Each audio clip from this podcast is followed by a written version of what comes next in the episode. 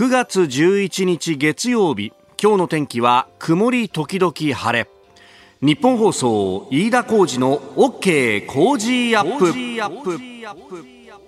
朝6時を過ぎました。おはようございます。日本放送アナウンサーの飯田浩二です。おはようございます。日本放送アナウンサーの新業一華です。日本放送飯田浩二の OK 工事アップ。この後8時まで生放送ですえー、今週ね、上ちゃんがお休みということでありまして、はい、ね、えー、日替わりでアベンジャーズパーソナリティの方々が登場と、えー、今日は松本秀夫先輩であったということでありますよ。えー、えー、松本さんとはね、あの、昔夕方の番組を一緒にショーアップナイターバッテリーっていうね、うん、えー、まさにバッテリーを組んでですね、はい、ややらせてもらったことがあって、えー、そうそう、だからその時のね、えー、ことを思うと、えーあお互い年を取ったなという。多分向こうもね俺のおでこのあたりを見てそう思ってるし僕も松本さんの後頭部のあたりを見てそう思うと何なんですかそのあ松本さん。お疲れ様で怒ってますよ井田さん。怒ってますね。怒ってますよ。放送では言えないようなほらほらほら。松本さんはね後方から拡散するタイプで。そういう問題じゃない。私はね前方から後退するタイプなんで。そうそうそう怒ってますよ、怒ってますよ、松本いや、だからね、最後のメールでね、もし魔法が使えるんだったらどうするって、ああ、絶対その話するんだろうなと思ったら、意外と謙虚ですね。うるせえやいって言って、スタジオを去ってきました。お疲れ様でございました。お疲れ様でした。ね、えー、今週、まあ、あのー休暇をね、えー、各アナウンサー取るということがありますんで、そうそう、夕方もあの、増山さやかアナウンサーがね。そうですよね。今週は増山さやかアナウンサーも休暇ですそこもね、あのー、辛坊さんのお相手は日替わりで、そうなんです。え、アシスタントの方々がということでありますんで、まあちょっとあの、毛色の変わる感じになりますが、えー、放送お楽しみいただければと思います。えー、そして今日は新聞休館日ですんで、えー、スポーツ新聞がね、えー、届いているというところですけれども、まあやっぱり昨日の夜、興奮したでしょう。う ねね声枯れてる方も多いかもしれませんが。かもしれません。えー、ラグビーのフランスワールドカップ日本代表、ブレイブロッサムズがね、えー、チリを相手にして、あ、合ってるよね。合ってます、合ってますよ。そうそうそう。どっちだっけ？チェリーブロッサムズだっけどっちだっけどっちだっけ？どっちだっけ？そうそうそうそう。42対12でチリを下したと。えー、チリから6トライで、えー、ボーナスの勝ち点1も加えて、勝ち点5を取ったと。いうことでありましたよ。ねえー、もう届いているスポーツ新聞も各紙、ね、えー、リーチマイケル、リーチマイケル、リーチマイケル、リーチマイケル、リーチマイケルということで、東京中日スポーツも含めて5紙がリーチ。でもやっぱりブレないデイリー。デイリーブレない。ねリーチ、リーチ、リーチ、リーチ、リーチときて、えー、デイリー一面、糸原っていうね。またこの阪神の中でも、はい、代打の切り札、ねえー、という左の糸原、右の原口、その糸原選手が もう大きく大きく一面トップで、そして M5 と、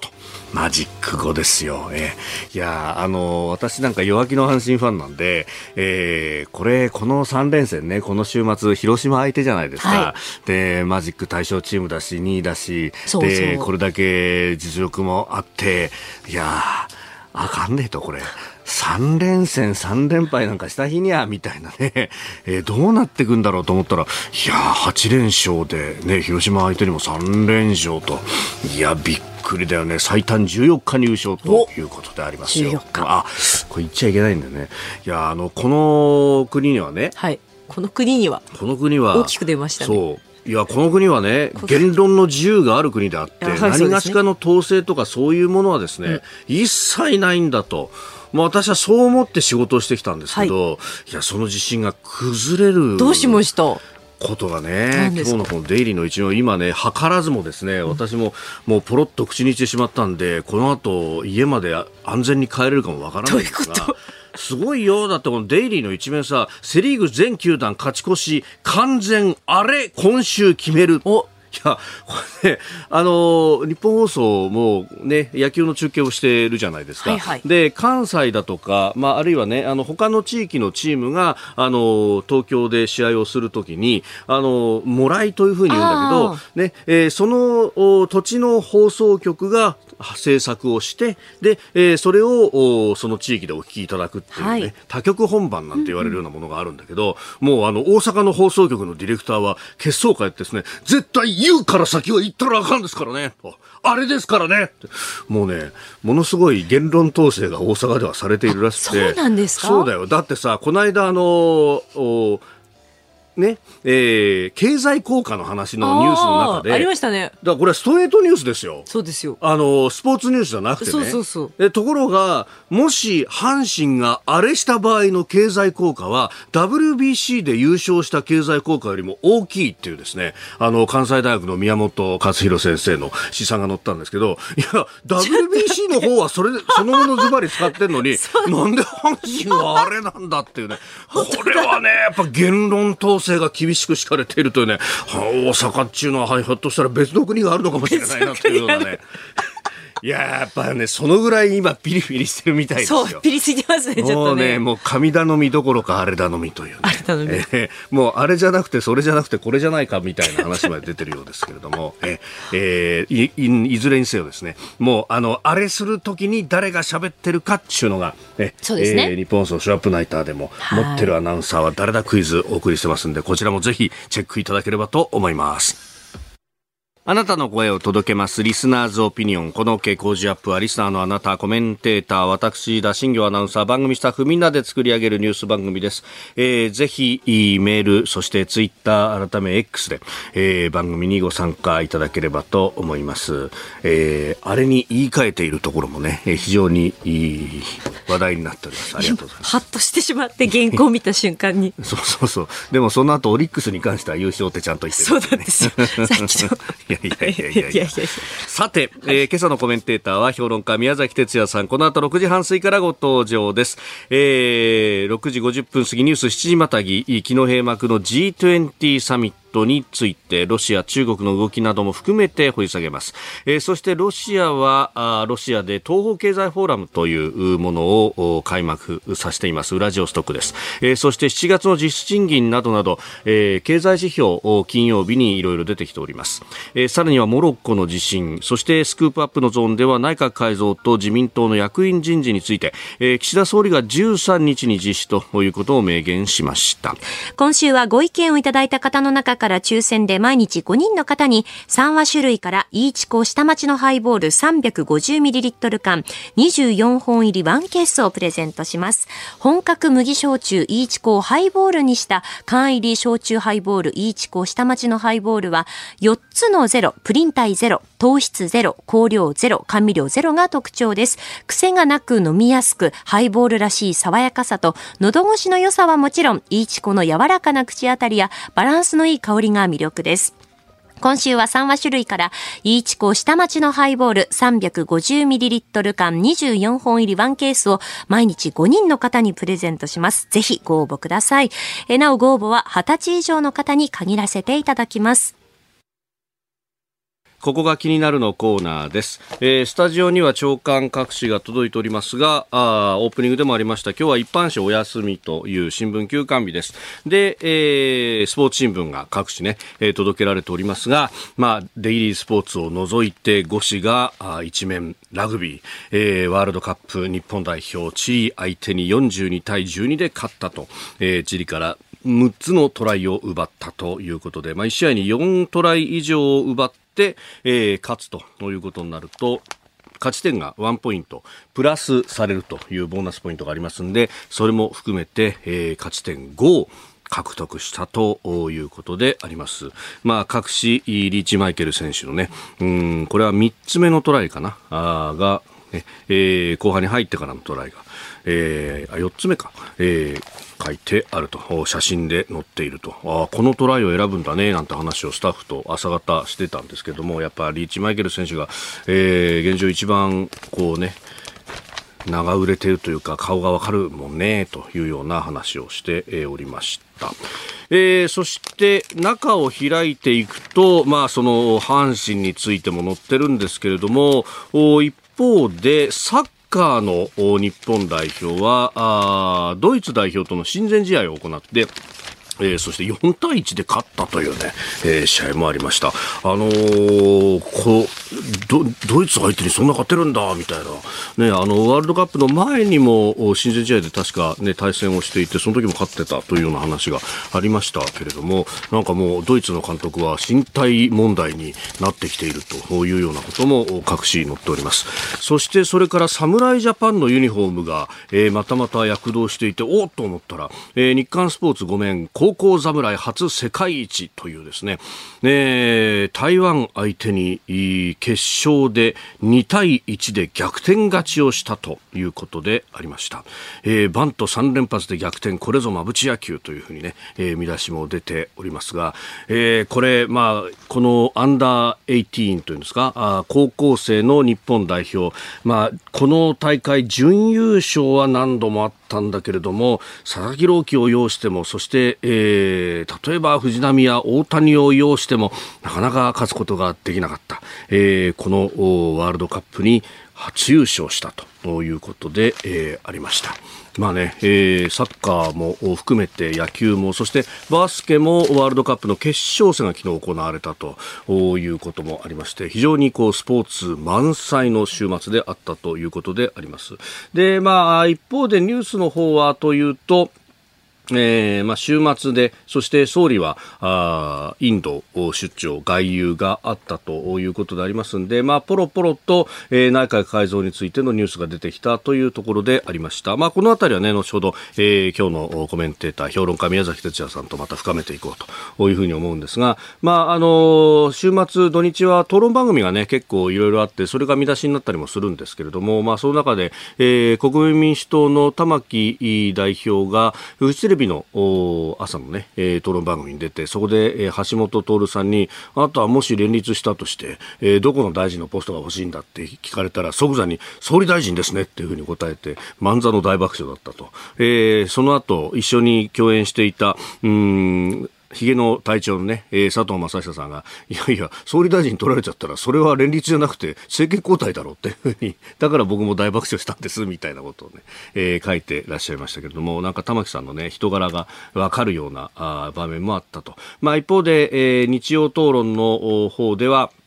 教育、特にあの大学への、ね、お金の入れ方についての議論というものが行われておりましてあの政府の審議員だとかも務められている長空さんというね、まあ、この方は、えー、エコノミストの方でもいらっしゃいますががあいや今までこの日本の、ね、科学技術が全然、ここ30年間、えー、勃興してこなかったというのは選択の集中が足らないからだというふうに、言ってでそれに対して東大の先生がいやいやいや選択と集中中ってどこが当たるかなんてものは全くわからないじゃないですか。それが、あの、政府が分かってるんだったら選択と集中っていうのもあり得るけれども、それが分からない以上は、えー、あえて選択と集中をした結果、あの、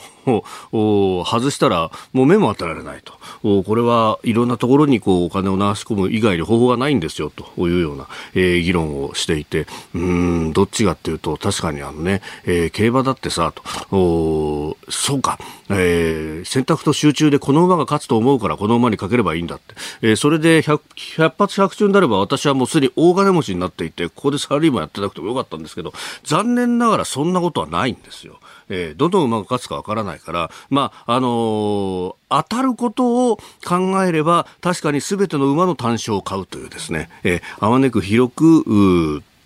こう、お金を流し込むということをしないと、まあ、それはね、あの、競馬に例えるのはちょっと、お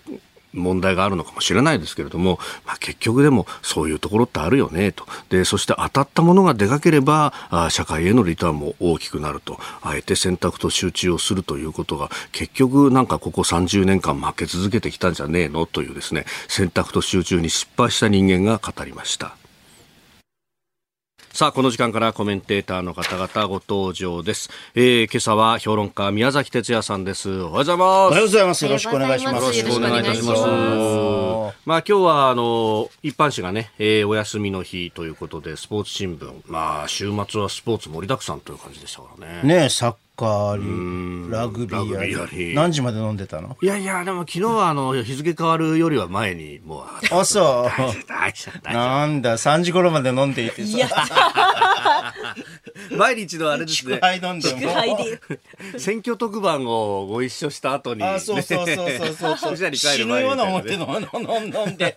すぐにまたオンエア始めるっていう。ありましたよね。あったなそんな感じかと思ってました。いやいや、さすがにそこまでは。えー、今日も一つよろしくお願いいたします。まあね、あの、話題の部分で、えー、いろいろありますが、あの、アナウンサーにとっては本当に身につまされるというかですね、えー、先月末の話なんだけど、はい。えー、っと、ほら、安住紳一郎。はい、TBS の、はい。ね、えー、あなたにとっては先輩というか、いや、もうもうもう、だいぶ上ですよね。50歳だからね。はい、で、その方がね、はい。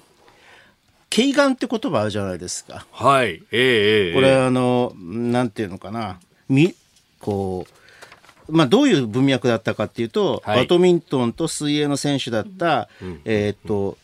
北口はい、金あのやり投げの金メダリスト北口選手が、春菜投手あの選手があの高校時代にね、やり投げを勧められた。もともとはバドミントンと水泳やってたんだけれども、はい、でそのお先生の見る目がすごいっちゅうことで軽眼ですよねと言うべきところ、はい、軽眼っていう言葉があるんですね。で、えー、それと言うべきところ水眼って言っちゃったんですよ。はい。でね、これ、あの、前回出演した時からずっと言ってるように、ええ、これはね、私はね、ルビ、ルビなしの問題だと思うんだよね。あの、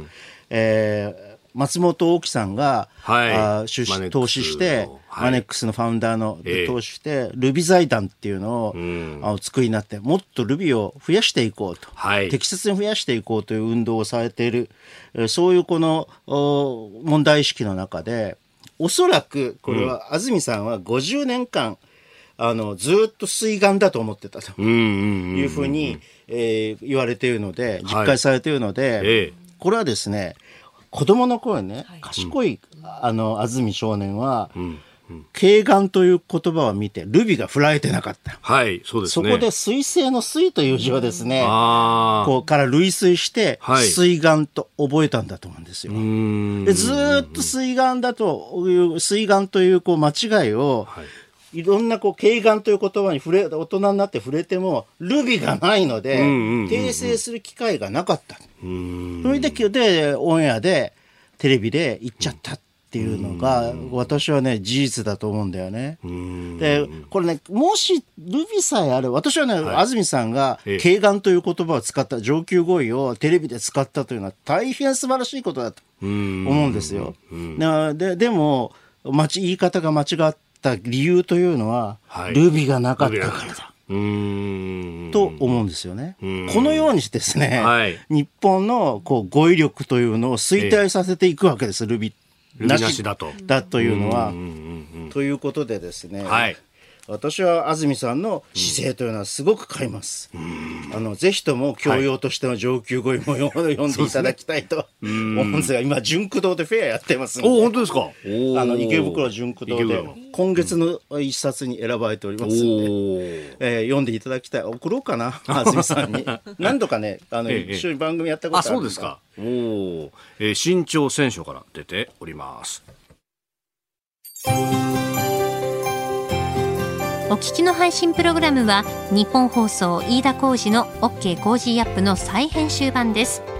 ポッドキャスト YouTube でお聞きのあなた通勤や移動中に最新ニュースを押さえておきたい方放送内容を少しでも早く知りたい方スマホやパソコンからラジコのタイムフリー機能でお聞きいただくと放送中であれば追っかけ再生も可能ですし放送後でも好きな時間に番組のコンテンツを自分で選んでお聞きいただけます。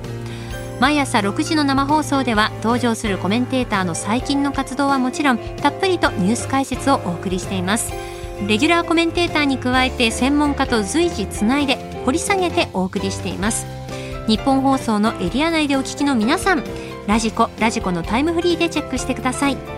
ツイッターでは最新情報を発信中。ぜひフォローして番組にご参加ください。あなたと一緒にニュースを考える飯田浩二の OK 工事アップコメンテーターの方々と7時をまたいでニュースを掘り下げてまいります、えー、今朝は評論家宮崎哲也さんです。引き続きよろしくお願いします。よろしくお願いします。さあまず為替の値動きをお伝えしておきます、はい、円相場ですが現在1ドル147円80銭付近での取引となっております。まあ円安が進んでということを言われますがというところですね。でも、ずいぶん、あの、口先介入っていうのも、はい、それなりに効くんだなという、こういう相場ではと思いましたけどね、私は。まあ、これね、触れてきたところで、神田財務官、えー、などがね、発言をして。まあ、典型的な口先介入ですけどね。何かこうね、現物を持って動くわけではなくて。そうそう、要するに何でもやる用意はあると言ってただけだから、でもこれだけ効くんだなというふうに感心しましたからね。ああ、ぐぐっと150円台までいくかと思いきや、手前でこの辺りで引き戻した感じで、で、えー、まあ結局そういう相場状況だと、はい、そういう試合だっていうことですよね。うん口先介入で動いてしまうっていう。うん何かこうね、金利差だとかいろんなこう材料があって動くというよりは。みみんな確信を持ってるわけじゃなくて、その場限りの、アドホックな判断で動いているということがよくわかる。うん。まあ、それでも値動きがあれば、そこの利ザヤは稼げるということですからね。まあ、要するにあれですね、はい、美人コンテストのジレンマみたいな、ケインズの言う、それと同じですね。美人コンテストのジレンマ。そう、誰が美人だと考えるかということを考えるっていう、予測するっていう。うん。1位で通るのは誰なん。だろうとみん。な思うから。そう自分が本当に美人だと思ってるん。じゃなくて、はい、その予測に基づいて投票するっていうのが美人コンテストのジレンマなん。ですけど。うん。えー、さあ、では、まあ、経済に関しても含めて、えー、お送りいたしますニュース7時またぎ、まず取り上げるのはこちらです。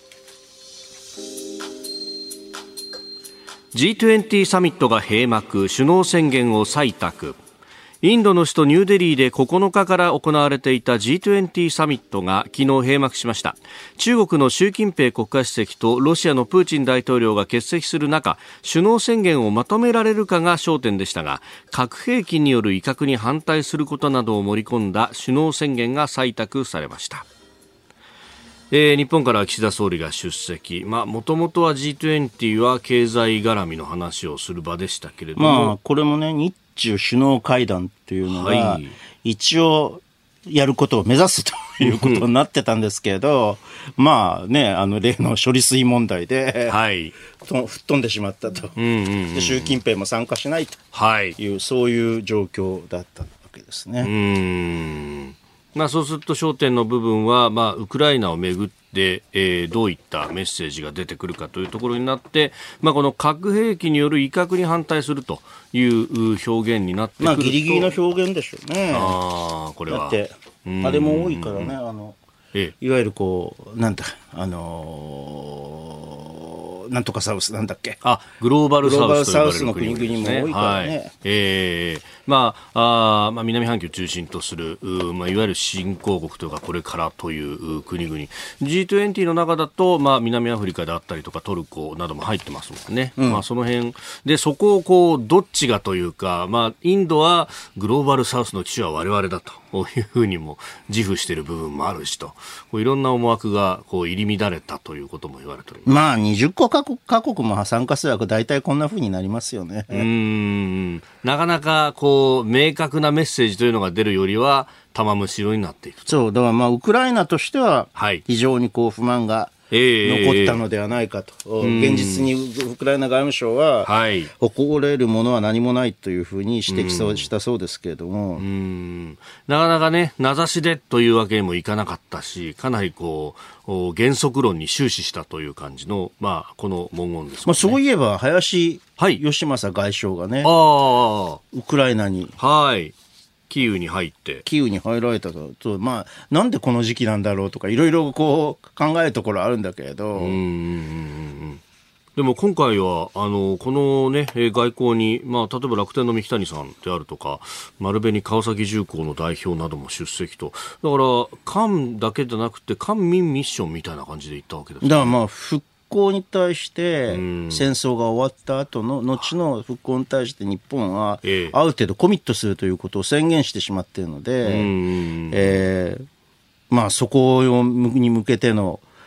地ならしというか、はい。えー、バナらしというかですね、バナらしなんて変なことはないな。えっ、と、そういうものに向けての、えー、あの、整備を、の意味があったんじゃないですかね。調整、整備の意味があったんじゃないですかね。まああの NATO の首脳会議が行われた際に G7 としてメッセージを出したえー、でそこであのウクライナとの間で、まあ、二国間の協定を作るんだという、おのおのの国で、まあ、やれることがいろいろ違うから、うん、まあ、そこで二国間協定やるっていう話があ出ておりましたが、まあ、日本もこの林さんが言って、えー、具体的に進めるんだということを出してきました、ね、そうですね、ただ、これ、あの停戦和平というような流れになってくると、はい、当然これはいっぱいお金を出してきたヨーロッパもここに入ってこようとするわけで、はい、なかなかそこのこう外交交渉というのはむあのこう難しい側面も出てくるかもしれないですよね。ああ、まあなんというか利害調整利害調整と、そうそう。うん。まあね、今は、まあ、このロシアからの侵略を受けている状況で、まあ、経済的にはもう10%超えるマイナスになってますけれども、うん、これが復興フェーズになると、まあ、かなりの成長率も見込まれるしというところありますか？そうですね、あのー、まあ、もちろんね、農業国としての有効性というのは、えー、あのあるんだけれども、期待というのはあるんだけれども、それと同時にやっぱりこうどちらかというとウクライナのあんまり工業が発達していなかった西側の方に工業をこう栄えさせていこうという流れというのは絶対出てくると思いますからね。でそこでこう生産拠点とか、はい、あるいは需要とかを求めるヨーロッパ、欧米、ヨーロッパ、アメリカ、欧米ですよね、と日本っていうのは入り込もうとしていると。いうことですね、まあ、今までは、まあ、旧ソ連であったということもあってロシアとも近い経済圏であったけれども、うん、まあ、ここはちょっと組み替えが行われる可能性があるということそうそうそうそう、まあ、実はそれをロシアは恐れていたと。言っても過言ではないんだけど、要するに西側の経済圏の中にウクライナが組み込まれてしまって、はい、えー、自分たちのこう、アウタルキーというか、事実的経済圏を侵すのではないかという、あの不安というのがプーチン氏の脳裏にあったわけですよね。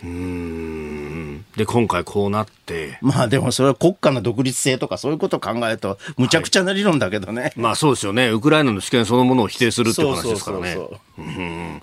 まあ、あそして、まあ、このタイミングで林さんここへ行っているってことは外務大臣はこのまま続くっていうことですか？あのねちょっと前に、はい林氏をお下ろすんじゃない。外務大臣を下ろして党職党務につけるのではないかっていう観測が、あ新聞なんかでも出たんですけど、はい、どうやらこれここを見るとやっぱり G7 の議長国でもあるし、なるほど。ウクライナに訪問もしたてちゃんときちんとワークしてるということで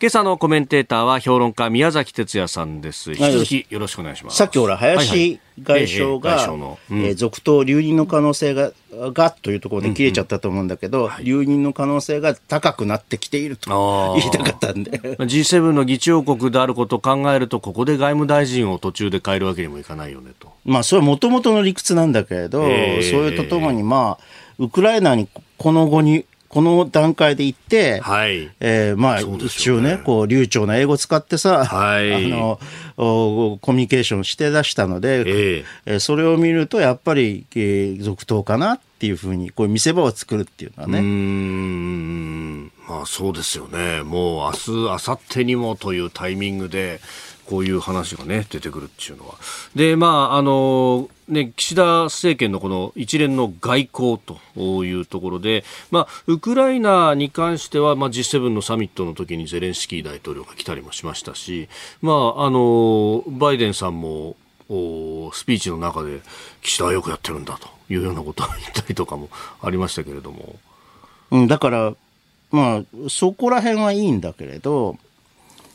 基本はね、はい、あの処理水問題っていうのはどうしてこんなふうになってしまったのかっっていうことが、要するに外交としてどうだったんだっていう、あの、別に処理水を流すこと自体は、はい、あの、放出すること自体は問題はないんだけれども、もっとこう前に中中国との間に下交渉とかしなくてよかったのかって、じゃあしたけれど効果がなかったのかっていう、いうことがあるとは思うんだよね。あ、事後のあれでね。はい。な、なぜ二階さんを送るのかとかさ。はい。そうですね。公明党の山口さんは、まあ、あの、タイミング悪いというふうに向こうから来て、うん、で、ちょっと延期になって、で、今度は二階さんはということになってますけれども。まあ、これはね、私はほ、ほとんど、中国側のね、はい、意図っていうのが、極めてはっきりしていたたのっていうので、あの、前回も、あのこの番組に出させていただいた時に話しましたけど、はい、一つの意図としては、えー、韓国の野党に応援したいと。はい。いう、そういう意図があるんだと思うんですよ。で、なんとか親中的な政権というものを次の政権には、あ韓国でつけたいと。はい。まあ、日米韓のトライアングルのどっかを崩すまあ、だから離間政策ですよね、えー、日米韓のトライアングルの中で韓国だけをこう、はい、他のものから引き離したいっていう、でどちらかというと中国寄りの政権にしたいと。というのはなぜかというと、はい、台湾有事というのを考えるじゃないですか。えー、これね、必然的に朝鮮半島は巻き込まれていくんですよ、これに。北朝鮮は当然、中国、中国は北朝鮮に対して、えー、あの台湾のこの軍事侵攻というものを加勢しろと、応援しろというふうな立場を取るに決まってるから、ね、そうするとさ、ここでこう韓国がそれに対対抗すると、極めて邪魔なわけですよ。はい、だから韓国は、あの、今の政権、要するにこう、処理水を認めるような、放出を認めるような政権、はい、えー、日米韓の関係というものを重視するような政権ではない政権にしたいというふうに思ってるわけ。うん。まあ、そう思いますよね。中国側からしたら。そう。そういう意図があるので、これは要するにね、えー、なかなか話し合いするというのは難しい、ね、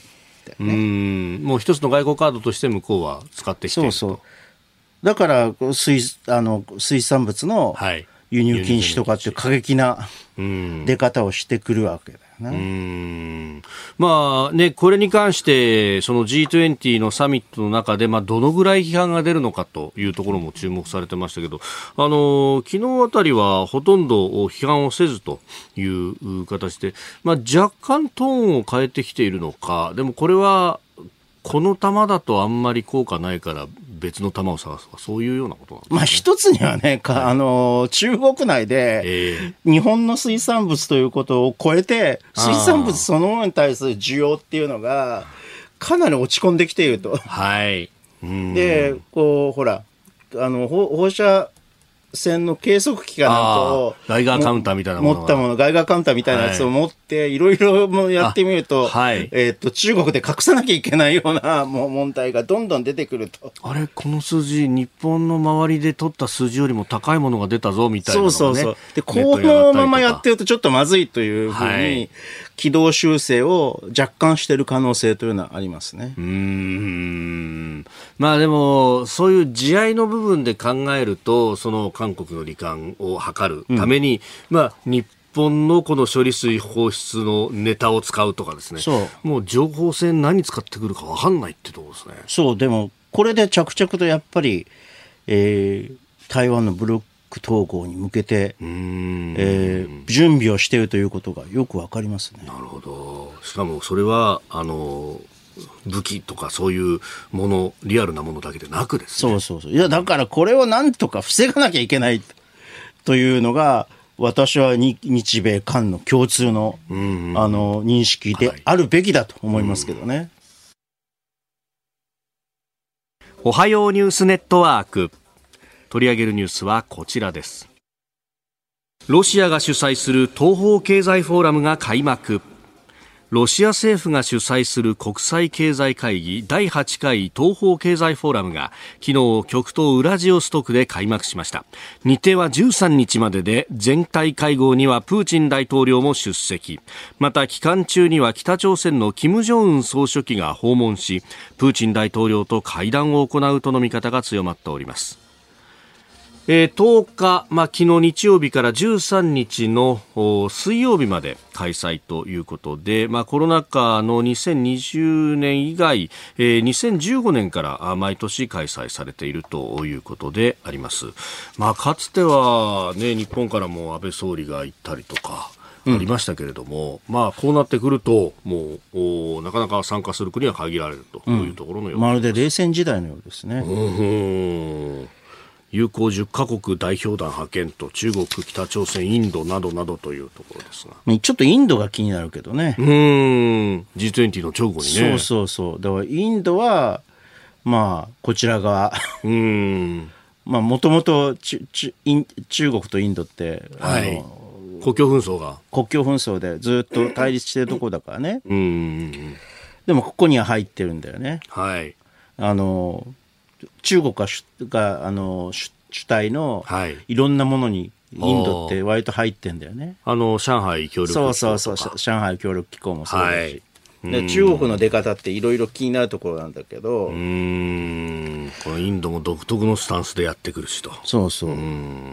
ィリピンとかも気になるといえば気になるんだよね。えー、そうですね。中国、北朝鮮、インド以外にベラルーシ、ベトナム、カザフスタン、ラオス、ミャンマー、シンガポール、フィリピンと。うまあベラルーシ、ベトナム、カザフスタン、ラオス、ミャンマーは、うん。うん、まあそっちだろうなっていう感じはするんだけど、はい、シンガポール、フィリピンが入るとね。うん。まあ、ASEAN 各国の中でもそうですよね。まあ、政権によって、まあ、フィリピンなんかはこのスタンスが変わってくる国でもありますが。で、まあ、あの毎年恒例だった国家元首の参加は発表されていないということで中国からは張国政副首相が参加しているということであります、うん、まあ、さっきも申し上げたんだけれど、はい、もし、えー、中国が台湾を武力統合するという挙に出た場合にはですね当然これ北朝鮮に対しても、はいえー、助力を、うんうんうん。求める求めることはほぼ確実なので、えー、そういった意味ではあの北朝鮮という国がですね、はい、プーチン大統領と会談するという、はい、ここはずっとつながってくる感じがそうですよね。しますよね。宴会集でずっとつながってくるわけですよねウラジオストクから。そう。うん。それに我々はどう対抗するかっていうことなんですよね。やっぱり韓国は欠かすことができない、はい、うん。そうするとこの今のユン・ソンニョル政権、まあ、日米韓重視という政権のうちに固められるものは固めておきたいと。そうそう。で十分にか簡単にその、はい、あの軍事侵攻とかしないように、えー、牽制していかなきゃいけないと。一致してね協力,、協力して、うん、確かに、まあ、前任のムン・ジェイン政権の時に止まっていたアメリカとの間の演習も復活してきている部分があるしでそこに日本もオブザーバー的に参加したりとか、えー、日米韓で演習もやろうということがこの間の首脳会談でもね、えー、盛り込まれましたもんね。ただね、はい、来年の11月にはアメリカ大統領選挙があるじゃないですか。はい、で今のあのこう見取り図というのは、うん、バイデン政権の見取り図なわけですよね。はい、バイデン政権が持っているこうパーステプパーステペクティブの中で考えられる戦略文脈の中で。なんだけれど、はい、これが？もしこれが例えばトランプ政権、はい、あるいはトランプよりの共和党政政権になった場合どうなるかっていうのは特にウクライナ支援はもはやアメリカの国益にはつながらないと主張しているような人たちが、はい、あなあのだ政権を取った場合どうなるかっていうのはなかなか微妙。ただね、はい、トランプ政権でも対中路線対中国に対する路線というのは変わらないわけですよ。はい、しかしながらあの、ロシアに対してはもうウクライナ戦争のウクライナに対するこう支援はやらないという立場をアメリカが取った場合に非常に事態が混沌としてくる。感じがするよね。うんまあこれね、そうなると力による現状変更も一部では認めるのかとか、うん、そういうこうメッセージが発せられること自体が不安定化を呼ぶと。と同時にこう、うん、あの同盟関係特にはい、トランプ政権って EU に対して、えー、ものすごくこうあれをか、はい、あの距離を感じてる人だから、もともとトランプ政権時代からあったように、うそこのこう同盟関係が崩れていって、はい、ヨーロッパがガタガタし始めて、フランスは中国寄りになったりして、っていうこう、関係の組み替えが行われる可能性というのが。あまあ、日本もあの政権の時代は例外的に、ね、うまくやったのは、まあ、安倍さんの力もあったんじゃないかということも言われますそうそうそう。うんまあ、あの、の日本の政権も、まあ、どこそのことをときに、来年の11月以降にどういう政権が日本に成立しているのかというのは分からないけれども、はい、そっちの部分も。そう、分からないけれども、あのトランプ政権とは基本的にはうまくやるんだろうと、仮にあのトランプ氏が大統領に再び返り咲いたとしてもね。あその周りのスタッフとかは、やっぱり4年前の部分のつながりがいろいろある。なので、うん、あのうまくいくだろうやるだろうとは思うけれども、うん、国際的なね、はい、こういうこう今見えているこうかつての冷戦構造を思わせるようなあの体制ってあるわけでこれが相当か乱されるであろうということは間違いないと思うね。でその結果がどうなるかっていうのは、はい、良くなる可能性もあるし悪くなる可能性もあると。えーで、これが、こう、いろんなところにどう影響するのか。続いてですけれども、経済に関してのニュース、こちらです。7月の実質賃金、前年同月比で2.5%のマイナス。厚生労働省が8日に発表した7月の毎月勤労統計調査によりますと、え現金給与総額いわゆる名目賃金に物価変動を反映させた実質賃金が前の年の同じ月と比べて2.5%のマイナスとなりました16ヶ月連続のマイナスとなっています物価高になかなか賃金が追いつかないということが解説されております。しかも減少幅がどんどん拡大していってるんだよね。ここが気になるところ、はい、うん。と同時にさ、ほら、はい。あの、GDP の確定、あのー、ええええっ、と、改定値が出、ね、値が出て、はい、前回出演した時には、はい、年率換算で実質経済成長率が6%というふうに申し上げたんですが、そ、ね、そこがちょっと改定値では、あ減ってしまって、はい、プラス4.8と。4.8ですよね。はい、まあ4.8でも高いっちゃ高いんだけど、ええ。ええ。ー、ちょっと気になるところですよね。で、これは、あ一つはそう、こういう傾向が出てきているのは、やっぱり中国の景気減速の影響影響というのが、まあまあ、えー、かなあのそ、そこそこの部分を占めていると。うん他にこうあんま変わってないからね。ああ、他の条件が。そう。うん。まあアメリカは今かなり好調だということも言われますが、で、好調なのにね、バイデン政権の人気ってどんどん下がってきてんだよね。うん、だってインフレも一応抑えてきているし、はい、えー、失業率は低いし、うん、えー、それなりに経済成長してるじゃないですか。はい。それなのに、バイデン政権は、だんだんこう、支持が減ってきていると。うん。確かにそうですね。不思議ですよね。普通は大統領選挙の前って経済絶対落としちゃならないみたいな感じです、ね、まあまだ1年以上ありますからね。えー、どうなるかわからないけれども、ちょっとやっぱり高齢が、うん。問題視され始めてるんじゃないかなという気がするけどね。ああ。一時期はね、なんかスピーチの時に足がもつれてしまったりだとか、いろんなこと言われて、おおってなりましたけど。まあ、バイデン氏は言うまでもなく、はい、トランプ氏はもう70代後半？後半。後半ですよね、はい、なんかこう若い共和党、民主党ともに若い候補者出てない子、出てこないのかな、彗星のように現れないのかなと。一時期ね、フロリダのデサンティスさんなんかそれかちょっと失速したからね。まあ、ヒスパニックだから、はい、あヒスパニックの候補者としてあのいいんじゃないかとは思ったんだけど、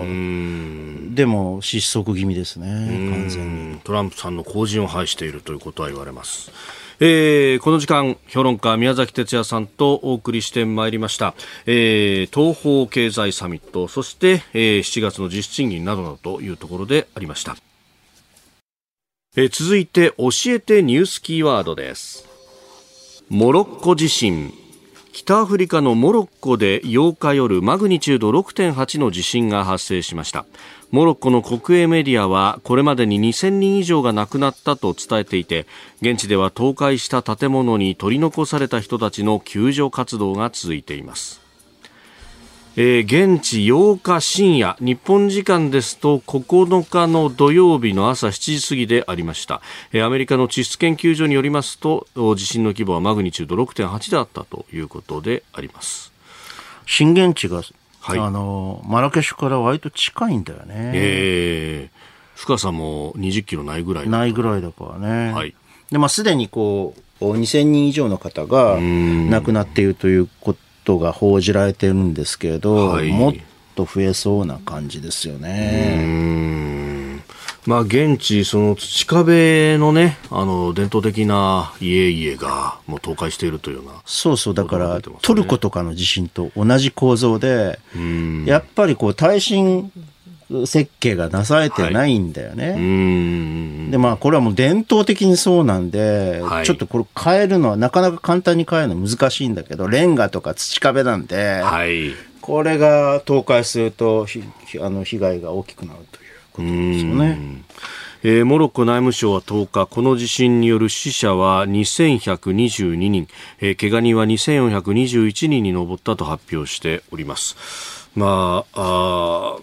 発災からね、72時間が過ぎると、うん、生存率が生存率が急激に下がっていくんで、うん、もう時間との勝負ですね。勝負ですね。あと、マラケシュのね、はい、あの世界遺産に登録あの歴史的建造物っていうのも、はい、あのかなり被害を受けてるらしいんで、えー、そこも気になるところなんですけどね。ねイスラムのモスクの塔が折れるなどということで、まあ、世界遺産にも影響が出てるんじゃないかということも言われております。なんかあのこれ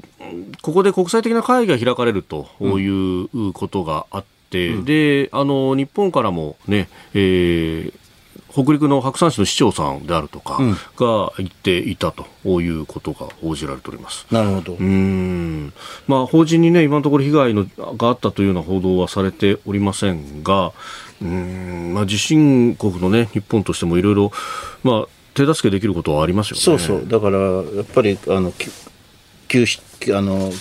救救急隊をね、はい、派遣したいですね、うん、えー、復興に対して、えー、協力していくということは重要だと思います、ね、うん。えー、メールもいただいてます。秀谷さん新宿区68歳自営業の方。モロッコ地震まずは日本からの早急な支援。そして対岸の火事と思わず教訓として日本でも生かすことではないでしょうか、えー、またモロッコにも日本の地震対策で参考になることがあれば今後役立てていただきたいと思います。やっぱり耐震構造の建物をあのあの少なくとも今回倒壊した後には、はい、耐震性の高い建物を建てるっていうようなことで技術協力していくべきだと思うよ。うんまあ、日本も地震国なんだからそ、ね,、この部分は結構あの、はい、世界的にも。あの進んでいるところがあるからね、その技術がね。うんまあ、ヨーロッパやアメリカの東海岸は本当、硬い岩盤の上に都市があるから、なかなかそういうの考えなくてもいいんですが、うん、ね、アメリカの西海岸もそうですし、まあ、日本もそうだし、こういったモロッコのあたりというのも、うん、まあ、あるいはイタリアなんかも結構地震起こったりしますもんね。ありあの起こりますよね。で、トルコも起こるでしょ、うん、さっきも話したけど。はい、だから、まあ、あのー、歴史的なさ、はい、あのー、あれもあってさ、条件もあってさ、なかなかこう耐震性の高い建物を作ろうっていう感じにはならないんだよね、こういうことが起こっても。ああ、まあね、潰れても立て直せばいいっていう発想だったり。そうでもその過程で多くの方が亡くなったり、歴史的な、ね、建造物が倒壊したりするんで、はい、うん。まあ、ちょっと考え直した方がいいんじゃないかなと思いますけどね。うん。まあ、あのかつてのその大航海時代を経たポルトガルの大地震みたいにそれがこう国の何か勢いまで変えてしまうというようなこともありますもんね。そうそうそうそう。だからそこは怖いところなんで、あのそれこそさ、はい、あの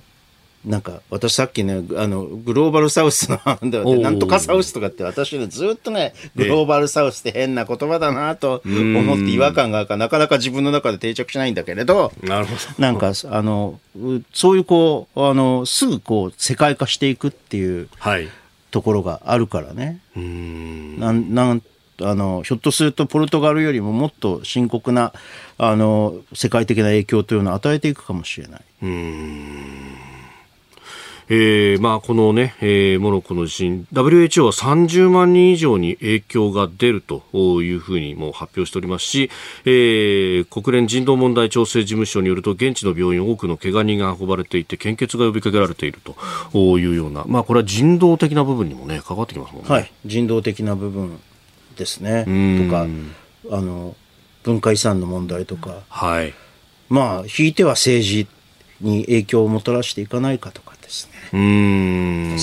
モロッコの政権に影響をもたらしていかないかとかね、はい、まあいろんな影響がね天災というのはあるからね。えー、モロッコの地震今日キーワードとしてお伝えしましたさあ続いてはここだけニューススクープアップのコーナーです。ではこの時間最後のニュースをスキャップアップ!内閣改造と自民党役員人事岸田総理が13日に実施へ。岸田総理は昨日早ければあさって13日水曜日に内閣改造と自民党役員人事を行うことを正式に表明しました。人事の具体的な内容については今の時点で申し上げることは控えると述べるにとどめました。でその岸田さんですが一連の外交日程を終えて裕子夫人とともに政府専用機で先ほど羽田空港に帰国をしたということになります、まあ、今週のね、最大の政治的トピックスというか、はい、話題の中心というのはこの13日に予定されているつまり帰国後1日しか空けなくて、はいね。うん、えー、あの予定されている改造なんですけど、はい、新聞なんかのね、ええ、いわゆる新聞事例という、え、という、もう言うべきですね、あの、予測によると、ほとんど見るべきものがないという、うん。うんまあ、党の方もね、なんかもうここのところは幹事長も副総裁も留任そう、三役留任といういうようなことが言われていて、えー、まあ、主要閣僚はほとんど、まあ、はい、農農水省だけが変わりそうだけれども、主要閣僚も変わんないんじゃないかっていうような。まあね、昨日、一昨日あたり、高市さん、西村さんも変わらずというようなね。ずっとね、ま、前に、それ以前に、変えるんじゃないかっていう思われていた人たちが、林外相も含めてね、えー、これががやっぱり全部変わらなそうだっていうことで、じゃあ一体なんなんであのこんなに。確かにね、ね、あの、鳴り物入りで改造とかって言うんだろうって、えー、はい。いう気がしますよね。そうですよね。まあ、これはあくまでもね、新聞の予測だからね。はい。えー、本当にそうなるかどうかは、まだ、わかりませんけど、えー、あさってまで待たないと分かりませんけど、この12日でなんか、あの激しい調整というのが行われるのかもしれない。基本的な構図としてはね、はい、まあ、あの、留守を守っていたまあ、留守の間にずっと組閣についていろいろ調整をしていた、えー、麻生副総理と副総裁と、はい、えー、あのおなんだ、あの、幹事長。あ、茂木幹事長。茂木幹事長。はい、この二人が、河野側の二人。うん、えー、と、はい、岸田さんとのこう、えーえーえー、あのなんていうのか 調整というかね、まあ、ある意味こう主流散派なわけですよね対立というかしかなんというか、はい、もうちょっとこうあのあれを出したい岸田さんと特色を出したい岸田さんと、はい、まあとにかくあの基本は今のままでいいじゃないか。あの女性増やそうとかその程度のマイナーチェンジにしようとする、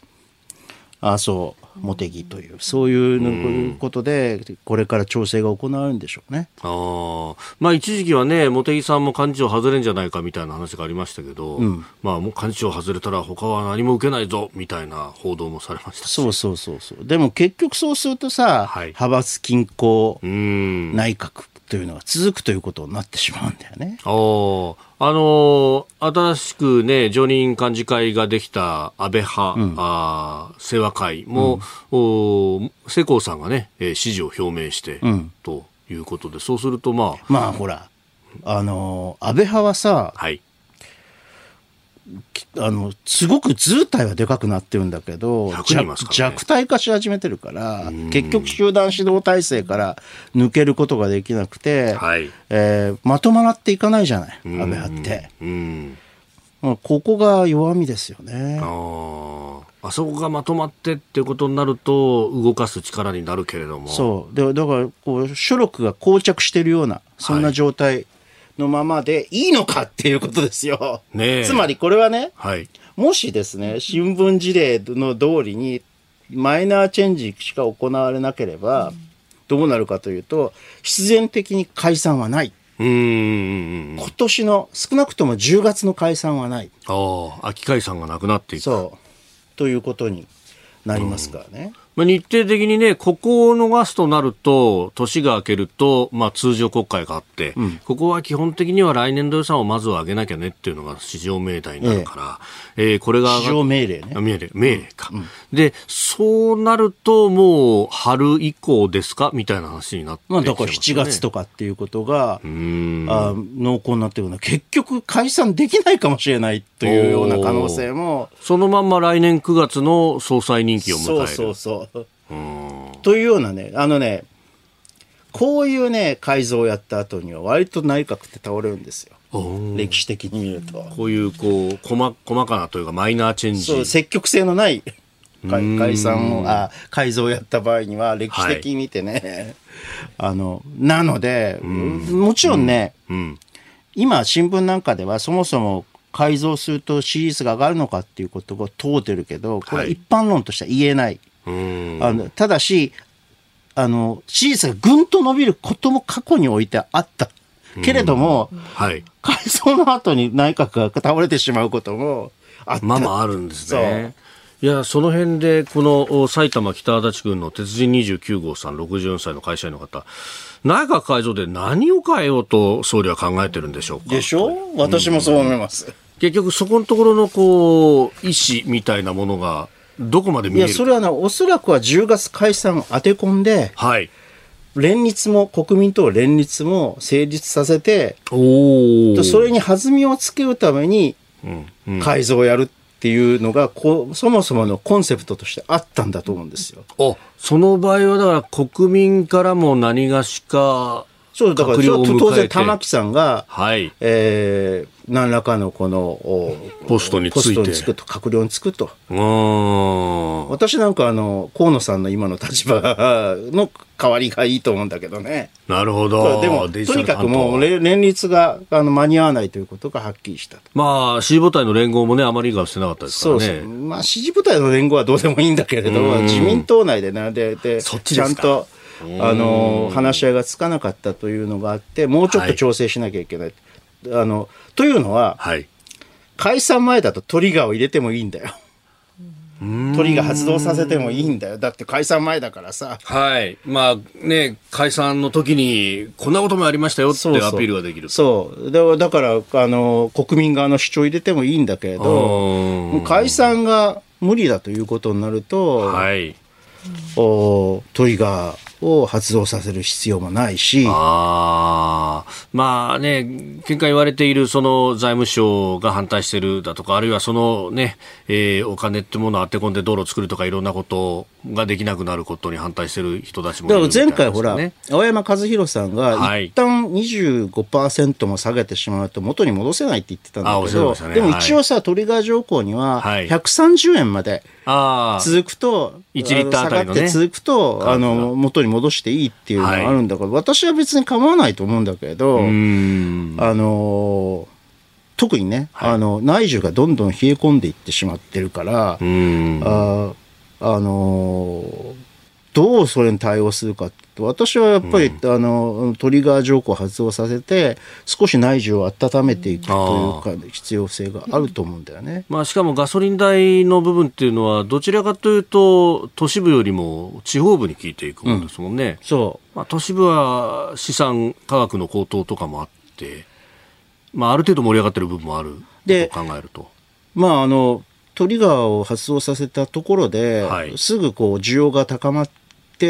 価格が上がっていってしまうっていうような見方もないわけじゃないけど25%だからね。結構でかいんだよね、だからこれが埋まるには時間がかかる。うん。どんなに需要が高まっていっても。なるほど。いきなりこんな価格がガンガンガンと上がっていくというよりは。ということはやってやればいいと思うんだけど、うん、まあ、やるんだったら選挙前にやりたいと。なるほど。で、しかも、これだけ反対もある中で、まあ、連立までやるんだからちょっと飲まなきゃっていうふうに、そうそうまあ、言い訳にもなりますもんね。言い訳にもなるし、そもそも連立そのものが、あの、解散総選挙の、うんうん、まあなんて口実というかですね。ああ、それをし問うんだと。そうそうそう。大義になるわけですよ。なるほど。この政権のあれを問うということで。ということですね、はい、このね、人事は一言で言ってると、え一つの注目点というのは、はい、木原さんがどうなるか。ああ、官房副長官。そう。うで、あの、これはね、今一番こう、あの、各紙が意見が割れていたり、注目されていたり、朝日新聞は木原続投続投で言ってましたよね。言って言ってるんだよね。はい、でもそれ分からないまだ。ああ、完全に固まったわけじゃない。そう。で、えっ、ー、と、なんかこう、役職はにはね、つくんだけれど、降格になる可能性というのも、事実上あるんだけれど、まあ、それ、なぜこう、じゃあ木原さんを辞めさせることができないかというと、玉木さんと財務省時代同期なんだよ。おそうなんですかそうだよ。だから連立の交渉役になれるななるなれる窓口役になる。そうそう。で官邸行って副長官ですぐ総理に会えるとかだとそう。立場的には良いんですね。そうそう。だからまあ降格になったとしても今と同じような働きをさせることができるようなポストにつけると。なるほど補佐官とか。そうそうそうそう。国体とかね。当職で。ね、なそういうところがちょっと注目するに値すると思いますね。なるほど。あなたと一緒に作る朝のニュース番組飯田浩司の OK Cozy up ニッポン放送の放送エリア外でお聞きのあなたそして海外でお聞きのあなた今朝もポッドキャスト YouTube でご愛聴いただきましてありがとうございました飯田浩司の OK Cozy up。東京有楽町ニッポン放送で月曜日から金曜日朝6時から8時まで生放送でお送りしています。番組ホームページでは登場いただくコメンテーターのラインナップや放送内容の原稿化された記事など情報盛りだくさんです。また公式ツイッターでは平日は毎日最新情報を配信中。ぜひチェックしてみてください。そしてもう一つ飯田浩二アナウンサーが「夕刊富士」で毎週火曜日に連載中。飯田浩二の「そこまで言うか」こちらもぜひご覧になってください。忙しい朝そして移動中。ニュースを少し深く知りたい時。ぜひ AM、FM、ラジコはもちろん日本放送のポッドキャスト YouTube でお楽しみください。